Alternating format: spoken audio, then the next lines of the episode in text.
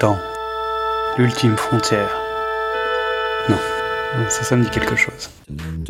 Je vous propose un voyage dans le temps via... Non, non plus. Dans ce temps que les moins de 20 ans... 20 ans. Enfin non, non, non. Non, parfois c'est beaucoup plus. Euh, allez, générique, monsieur Scott.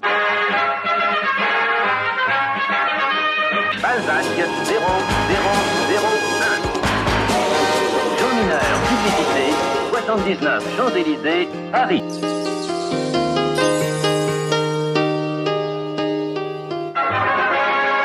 Bienvenue dans Précédemment sur vos écrans, le podcast des équipes de Le Pitch était presque parfait. Je suis Xad et aujourd'hui je suis de sortie. Je vais vous entraîner dans le passé pour parler d'un film. Il y a des grands films qui traversent le temps et d'autres qui profitent des occasions pour voyager par rebond. Faites vos valises, nous partons en voyage. L'avantage pour ce nouvel épisode, c'est que nos bagages traverseront l'impérium en pliant l'espace. Nous partons planter notre tente sur la planète Arrakis. Je sais, c'est la rentrée et pourtant nous continuons nos hors-séries. Un format court pour parler d'un ancien film en lien avec l'actualité dans nos salles. Vous l'avez compris, nous allons parler cette semaine de Dune. Je vous entends déjà, non, je ne vais pas vous parler de l'adaptation de David Lynch de 1984, ni des téléfilms de l'aube des années 2000. Nous allons surtout évoquer le Dune de Jodorowsky, un projet des années 70 via le documentaire Jodorowsky's Dune de Frank Pavich en 2013. Nous évoquerons ensuite le bientôt sur vos écrans, du moins au moment de la sortie de cet épisode, Dune de Denis Villeneuve qui sortira en 2021. Encore une fois, je vous emmène sur un terrain particulier. Nous allons parler de l'adaptation d'un film qui n'a finalement jamais existé, tout du moins pas sur nos écrans. La machine à rebond est prête à nous faire faire le yo-yo entre 1975 et 2013. Allez, c'est parti pour la fiche technique de ce documentaire. Le titre original, Jodorowsky's Dune, sorti 2013, réalisateur Frank Pavich d'après le roman de Frank Herbert. Durée 87 minutes, avec la participation de Alejandro Jodorowsky, Michel Sédou, H.R. Giger, Chris Foss, Brontis Jodorowsky, Dan O'Bannon, via des archives sonores, Diane O'Bannon, sa femme, ou encore Amanda Lear. La musique est signée de Kurt Stunzel. Alejandro Jodorowsky est un artiste franco-chilien multicasquette. Il a travaillé sur des centaines de pièces de théâtre, il est scénariste, réalisateur, acteur, mime, romancier, essayiste, poète, bref, un artiste qui touche à tout. En tant que réalisateur, on lui doit Fando Ellis en 1967, El Topo en 70, La Montagne Sacrée en 73, Tusk et Santa Sangre dans les années 80. En 90, il signe Le Voleur d'Arc-en-Ciel, La Danza de la Realidad en 2013, Poesia sin fin, Psychomagie, un art pour guérir, qui est un documentaire, et on attend un film qui s'appelle Amor Puro pour 2022.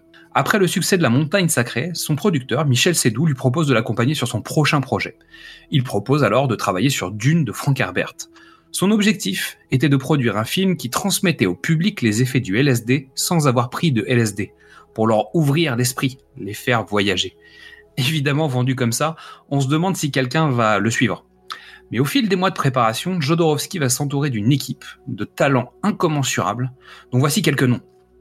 À la direction artistique, le français Meubus, Jean Giraud, l'artiste Giger, Dan O'Bannon, le scénariste, ou encore l'illustrateur Chris Foss.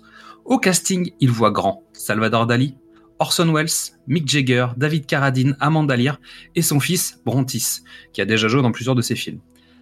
À la musique, des groupes comme Pink Floyd ou Magma auront donné leur accord. Et malgré un document de travail d'une précision extrême via un storyboard complet, ils n'arriveront jamais à boucler le budget.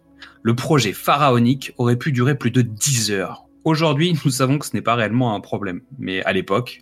Allez, nous allons parler du pitch de ce film de Frank Pavich.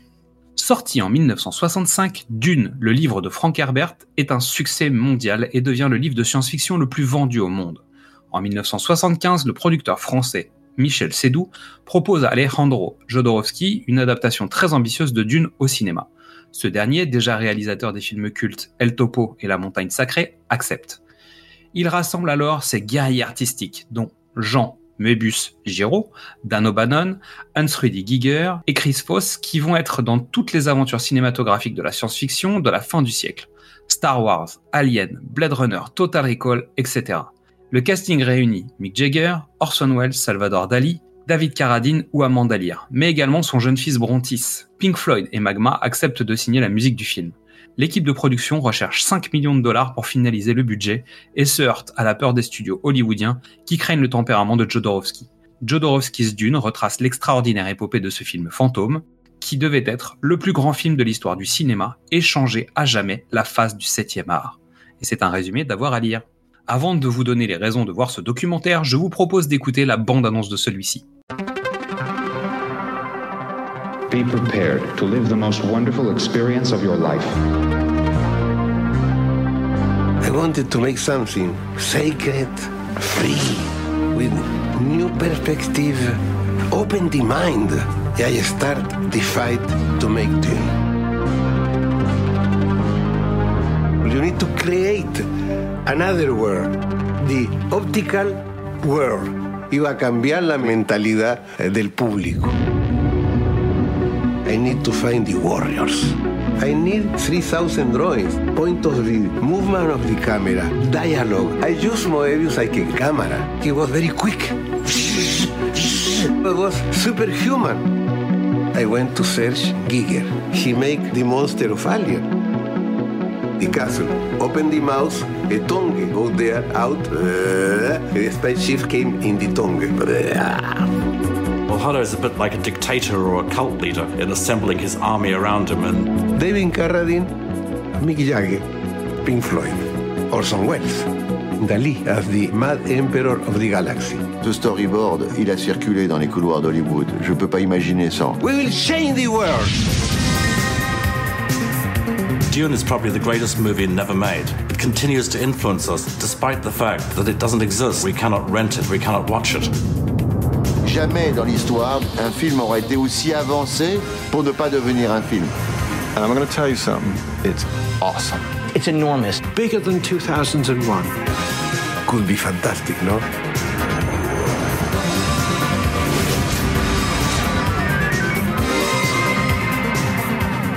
You can hear in some films, I'm Dune, I'm Dune, I'm Dune. Maintenant que nous avons fait connaissance avec lui, voici trois bonnes raisons de voir ce documentaire. Premièrement, l'histoire dans l'histoire. Dune est un monument de la science-fiction. Et cette histoire, cette aventure humaine pleine de rebondissements, donne à ce documentaire une vraie énergie. En deuxième, le personnage de Jodorowsky. Alejandro Jodorowsky est un personnage magnétique, charismatique, entre le visionnaire et le fou, gourou, leader. Il a le talent, la folie et aussi la naïveté de ne pas croire aux portes fermées. Et en trois, les racines. L'impact de ce projet sur la science-fiction et sur le cinéma a touché l'industrie du doigt, mais pas uniquement. Les conséquences sont multiples et les répercussions nous touchent encore aujourd'hui. Et oui, la transition est évidemment toute trouvée pour parler de la nouvelle adaptation qui sort sur nos écrans. Et il s'agit de Dune de Denis Villeneuve. Et c'est parti pour la fiche technique. Titre original Dune, année de sortie 2021. Le réalisateur c'est Denis Villeneuve, à qui on doit Blade Runner 2049, Incendie, Premier Contact, Sicario. Il a écrit le scénario avec Eric Roth, à qui on doit Munich, Ali ou encore Forrest Gump. John Spades, qui a écrit Passengers, Prometheus et Doctor Strange, est venu donner la main euh, pour améliorer en fait le scénario une fois qu'il a été euh, demandé d'être retravaillé par le studio. Brian Herbert et Kevin G. Anderson, qui sont les auteurs des romans, étaient consultants sur la structuration du scénario et sur la trame narrative. La durée de ce film, c'est 1h55 et les acteurs principaux sont Timothée Chalamet dans le rôle de Paul Atreides, qu'on a vu dans Call Me By Your Name, Rebecca Ferguson, Dame Jessica, qui joue dans la saga Mission Impossible, Oscar Isaac, le duc Leto Atreides, que l'on a vu notamment dans la postologie Star Wars. On retrouve Josh Brolin dans le rôle de Gurney Halleck, que l'on a pu voir dans Les Goonies, No Country for Old Men, et c'est aussi le Thanos de l'univers Marvel. Stellan Skarsgård, le baron Vladimir Harkonnen, que l'on a pu découvrir dans Millennium, Tchernobyl ou encore dans les sagas Marvel où il joue dans Thor. David Bautista, qui joue Raban, que l'on a aussi vu dans un film de Denis Villeneuve dans Blade Runner 2049, et il joue aussi dans Les Gardiens de la Galaxie. Euh, définitivement, tout le monde est chez Marvel, hein, absolument tout le monde. On retrouve ensuite Zendaya dans le rôle de Shani. On l'a vu aussi dans l'univers Marvel, puisqu'elle a joué dans Spider-Man. On retrouve Jason Momoa dans le rôle de Duncan Idaho. On l'a connu dans Stargate, puis dans Game of Thrones, et il incarne aujourd'hui Aquaman. Javier Bardem, qui joue Stilgard, que l'on a découvert dans Talon Aiguille, puis plus tard dans No Country for Old Men ou encore Skyfall. Le directeur de la photographie, c'est Greg Fraser. On lui doit notamment Zero Dark Sortie de Catherine Bigelow, Rogue One, Star Wars Story de Gareth Edwards, Vice d'Adam McKay ou encore le prochainement The Batman de Matt Reeves. Et à la musique, on retrouve le très célèbre Hans Zimmer. Allez, on va, en citer quelques-uns. Rain Man, Thelma et Backdraft, USS Alabama, Rangoon, Broken Arrow, Rock, Armageddon, Gladiator de Ridley Scott, une présence dans la saga des Batman de Nolan, Les Pirates des Caraïbes, Transformers, No Time to Die ou encore le Top Gun Maverick qui arrive l'année prochaine. Et voici l'équipe qui a réuni Denis Villeneuve autour de ce projet qui est Dune, dont voici le pitch. Récit épique d'une rare puissance émotionnelle, Dune raconte l'histoire de Paul Atreides, jeune homme aussi doué que brillant, voué à connaître un destin hors du commun qui le dépasse totalement. Car s'il veut préserver l'avenir de sa famille et de son peuple, il devra se rendre sur la planète la plus dangereuse de l'univers, la seule à même de fournir la ressource la plus précieuse au monde, capable de décupler la puissance de l'humanité, tandis que des forces maléfiques se disputent le contrôle de cette planète, seuls ceux qui parviennent à dominer leur peur pourront survivre et c'est un résumé d'avoir à lire. Je tiens à vous rassurer tout de suite, il n'y aura aucun spoiler. Nous l'avons promis. Je vous invite à glisser votre main dans la boîte que j'ai mise devant vous. Fermez les yeux. Ressentez-vous la bande-annonce qui arrive? Il se passe quelque chose en moi. Quelque chose s'éveille dans mon esprit, je n'ai aucun contrôle dessus. Qu'est-ce que tu as vu? Une croisade se prépare. Tu rêves souvent de choses qui se réalisent telles que tu les avais vues Oui.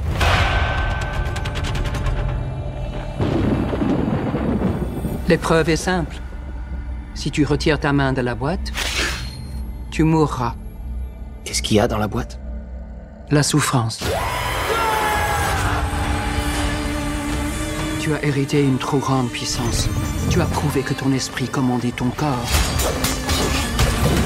Il faut apprendre à commander les autres. Une chose qu'aucun de tes ancêtres n'a appris. Mon père gouverne toute une planète. Elle lui échappe. Il en aura une plus riche. Elle lui échappera, elle aussi.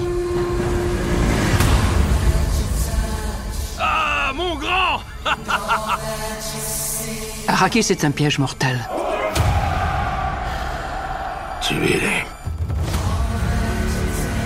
C'est une extermination en règle. Ils éliminent mes proches les uns après les autres. On va se battre comme des lions. Un animal pris au piège dévorera sa propre patte pour s'échapper. Qu'est-ce que tu vas faire? Je te connais.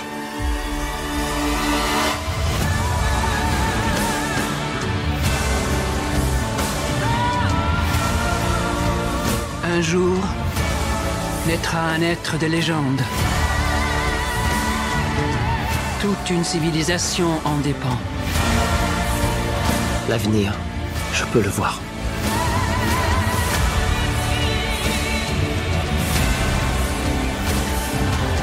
Je ne dois pas avoir peur.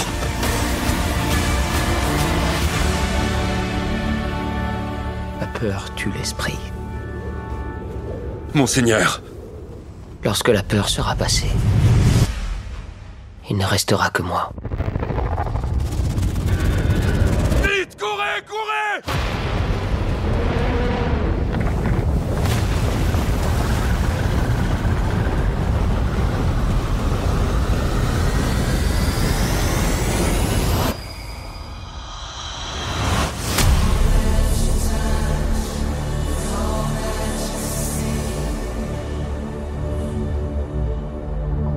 nouvelle fois, nous n'allons pas comparer ces projets car ce n'est pas possible.